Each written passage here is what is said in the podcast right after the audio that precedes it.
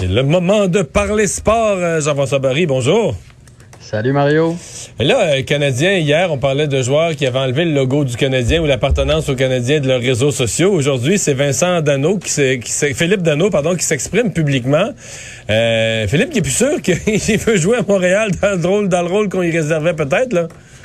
Ben, en fait, je trouve qu'on exagère avec ça. Si tu veux mon avis, il a, ah juste, été, ben, il a juste été honnête. Puis là, là évidemment, on dirait que la nouvelle se déforme euh, petit peu par petit peu. On lui a demandé est-ce que tu es prêt à devenir un centre défensif, euh, comme on, a, on t'a utilisé dans les séries. Puis Philippe Dano a dit non, je suis pas prêt à accepter ça je, trouve qu'il n'y a rien de très vilain là-dedans, dans le sens que Philippe Dano se voit un peu comme un Patrice Bergeron. Puis Patrice Bergeron, même s'il est bon sur les mises en jeu, qui est bon pour contrer le, meilleur trio adverse, il est quand même capable de produire à l'attaque. Puis c'est normal qu'il réponde ça, parce que Philippe Dano euh, va jouer sa dernière année de contrat l'an prochain. Fait que s'il veut avoir une belle augmentation euh, salariale, ça prend des points. Un centre défensif versus un centre qui ramasse un peu de points, il va avoir un 2-3 millions de différence annuellement. Fait que c'est normal, mais tu sais, je pense pas qu'il a dit je veux quitter Montréal, mais le message qu'il lance, c'est donnez-moi pas deux ailiers défensifs puis de me demander de juste, juste, juste jouer dans ma zone. Il veut continuer de contribuer à l'attaque, puis je pense que dans la Ligue nationale actuelle, tu as au moins trois trios qui peuvent produire. C'est ça le message qu'il a envoyé aujourd'hui. Je, je, moi, j'ai pas vu ça. J'ai vu ça de façon honnête. Je pense qu'il est encore dans les plans du Canadien, non? Ben, Vraiment?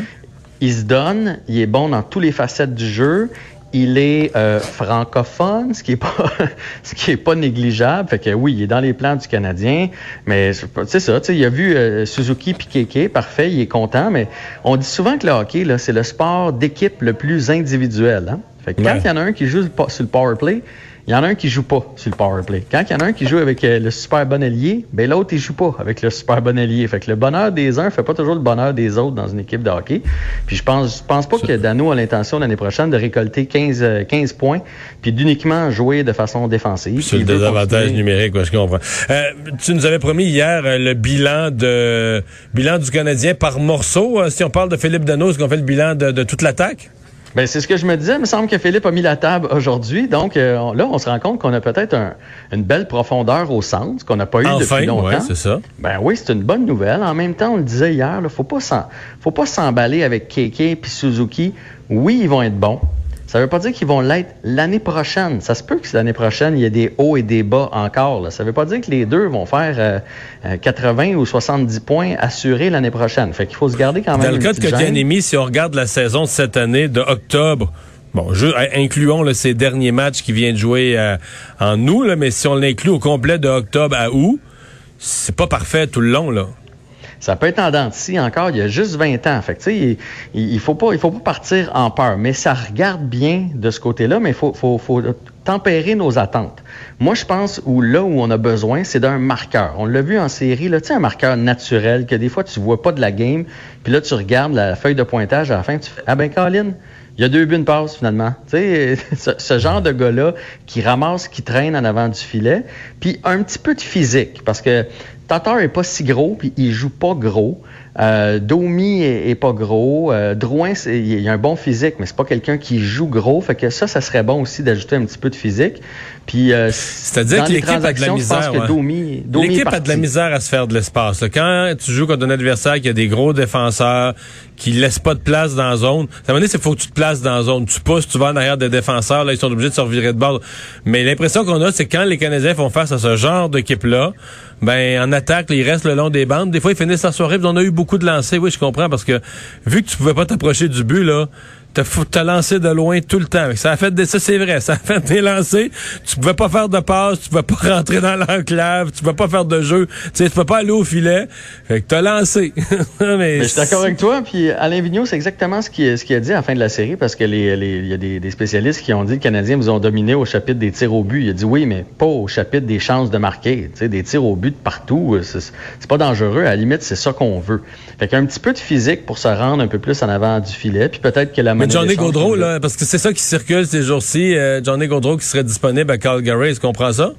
Parce que c'est un ah, autre petit joueur. Honnêtement, Honnêtement, c'est un petit joueur, mais si lui est disponible, c'est un magicien. Lui, il vient de te relancer ton avantage numérique. on sait à quel point la Ligue nationale, c'est une ligue d'avantage numérique. Fait que si jamais il est disponible, puis tu peux l'avoir, même s'il est petit, on ira chercher du physique ailleurs. Ça, c'est sûr qu'on met la main là-dessus. Donc, la transaction, euh, t'as un peu, C'était qui? On mettait dedans? Domi. Un premier choix au repêchage, un choix de première ronde au repêchage. Puis il m'en manque un, là. Ah, euh. Payling? Ryan Payling, c'est ça. Tu le ben, fais-tu? Le euh, Payling qui est jeune est peut-être prometteur, mais on le sait plus. Max Domi, un choix de première ronde contre Johnny Godot.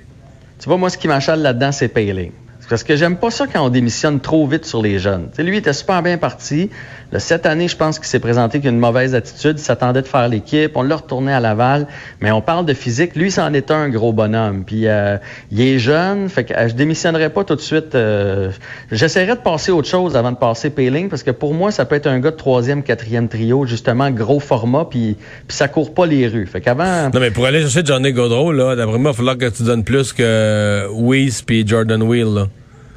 Non, ça c'est clair. Mais là, on leur donne quand même un choix de premier tour. Ouais. Euh, on leur comme dans même, on leur donne Max Domi qui a fait 72 points la saison précédente. Fait que je te dis pas de rien donner en plus, mais j'essaierai de pas toucher à Payling. Peut-être un défenseur. On va avoir un surplus de défenseurs. Hein? Fait on fait un bilan d'attaque. On fait un bilan de l'attaque. T'as pas nommé Jonathan Drouin là? Jonathan Drouin là, je pense qu'on a découvert en série euh, quand on l'a mis avec Suzuki, que c'est ça que ça lui prend. Jonathan Drouin, souvenons-nous de lui dans le junior majeur, il a été phénoménal. Avec qui il jouait Jonathan Drouin? Avec Nathan McKinnon. Je pense pas que c'est un premier joueur, c'est pas lui qui va driver ton trio, mais si tu as un gars qui drive le trio, c'est un bon complément. Je pense pas qu'il veut la pression d'être le, chien de tête, comme on parlait la semaine passée. Là. Je pense que c'est un bon complément. Fait que moi, je touche pas à Drouin. Mais c'est pas un gars qui euh, amène non plus. Comment dire, si tu veux garder Jonathan Drouin, c'est pas le gars qui amène l'énergie, là. Tu sais, quand tu perds 2-0 en première période, puis tout va mal, puis ça prend quelqu'un qui, tu sais, qui, la, bougie d'allumage qui repart le match l'autrement, c'est tu sais, c'est le gars qui va te faire des, des jeux magnifiques, des passes savantes, des jeux intelligents quand il est... Mais c'est pas... Euh, c'est pas... Je pense qu'il faut renoncer au fait qu'il soit un, grand leader d'énergie puis tout ça, là, un Gallagher. Ouais.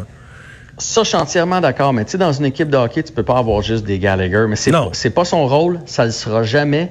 Ça reste un gars qui va être une menace. Puis s'il va nous chercher un 60-70 points par saison, ça va être ça, Jonathan Drouin. Cette année, ben, la saison n'a pas été complète, mais cette année, il... On sait, il n'y a, pas une tonne Cette année, avant qu'il se blesse, il était parti pour ça. il était parti pour presque un point par match. Puis le meilleur marqueur du Canadien en série, en bout de ligne, ça a été Jonathan Drouin. C'est vrai. Ah, tu as tout à fait raison. Jean-François? qui va ramasser des points, mais qui va toujours nous faire sacrer un peu par son intensité. Le Canadien a quand même une bonne liste d'épiceries, de choses à faire pour les prochaines années, mais euh, les, Pittsburgh, les Penguins de Pittsburgh aussi, on l'a vu dans la, la, série contre les, Canadiens de Montréal. Euh, et ils ont, euh, ben, en fait, il y a un, échange qui les touche aujourd'hui avec Kapanen. comment ça, à quoi ça regarde pour, les, pour Pittsburgh? moi, là, ça me fait capoter cette transaction-là. Euh, ah les Pingouins, les Pingouins s'obstinent à vouloir gagner alors qu'on a vu que c'est une équipe vieillissante. Ils veulent pas prendre, ils veulent gagner encore. Aujourd'hui, ils viennent de laisser aller leur premier choix au repêchage, le 15e de, l'encan cette année. Euh, puis pour un gars qui, qui a 90 points en 200 matchs dans la Ligue nationale, donc c'est un point aux deux matchs. Euh, ce qui va arriver, là, parce que là, il, il repêche pas, il repêche pas, il échange, il échange. Dans trois ans, quand Malkin et Crosby et Le Temps vont être que ça va être la fin de leur carrière. Il n'y aura plus rien à Pittsburgh et ils vont retourner dans les bas, bas fonds de la Ligue nationale de hockey. Euh, je, à un moment donné, si tu repêches jamais, ben, tu n'auras jamais de jeunes. Regarde, Chicago, pour moi, c'est un peu la même chose, mais ils ont plein de jeunes qui poussent. À Pittsburgh, on patch, on met des plasters, on met du plout partout, partout, partout, partout. Mais à un moment donné, la chaîne, tu sais, Crosby, il va vieillir comme tout le monde, Malkin aussi. Euh, moi, je comprends cette année, pas. Cette année, il y a des experts qui plaçaient quand même des favoris pour la Coupe Stanley. Ils se sont présentés. En fait, ils ne sont pas présentés. Ils sont arrivés devant le Canadien complètement flat. Ben oui, mais je, pense qu'on commence à les surévaluer. Et moi, le premier, tu sais, on les voit venir, on fait Hey, un défenseur comme le temps, ça court pas les rues. Mais le temps, là, c'est plus un Norris. Tu sais, ça a déjà été un des cinq meilleurs de la Ligue nationale, c'est plus ça. Puis Malkin, c'est peut-être plus non plus un top 10 de la Ligue nationale. Il y a Crosby qui a continué à se donner, là, mais c'est dangereux. Puis ils vont pas s'en aller en s'améliorant, ces gars-là, ils vont s'en aller en descendant. C'est la nature humaine. Et je trouve que euh, à, ne pas repêcher, là, à un moment donné, ça va être, ça va être vraiment la dèche à Pittsburgh. Je moi, honnêtement, ce que j'aurais fait, j'aurais laissé aller Malkin, faire plein de jeunes en échange, plein de choix, et euh, partons vers, euh, vers une reconstruction. On n'a plus de temps, mais il y a une autre équipe montréalaise qui amorce ce soir sa saison. Oui, c'est important d'en parler. L'impact de Montréal, je sais qu'on a été à Montréal, dans une ville de hockey, là, mais l'impact qui, euh, qui, retrouve ses supporters, ils vont être seulement 250. Je pense qu'ils vont tous euh, les nommer au début de la game. Parce qu'ils ont juste droit à 250 supporters, mais euh, c'est le, retour de l'impact ce soir contre les Whitecaps de Vancouver.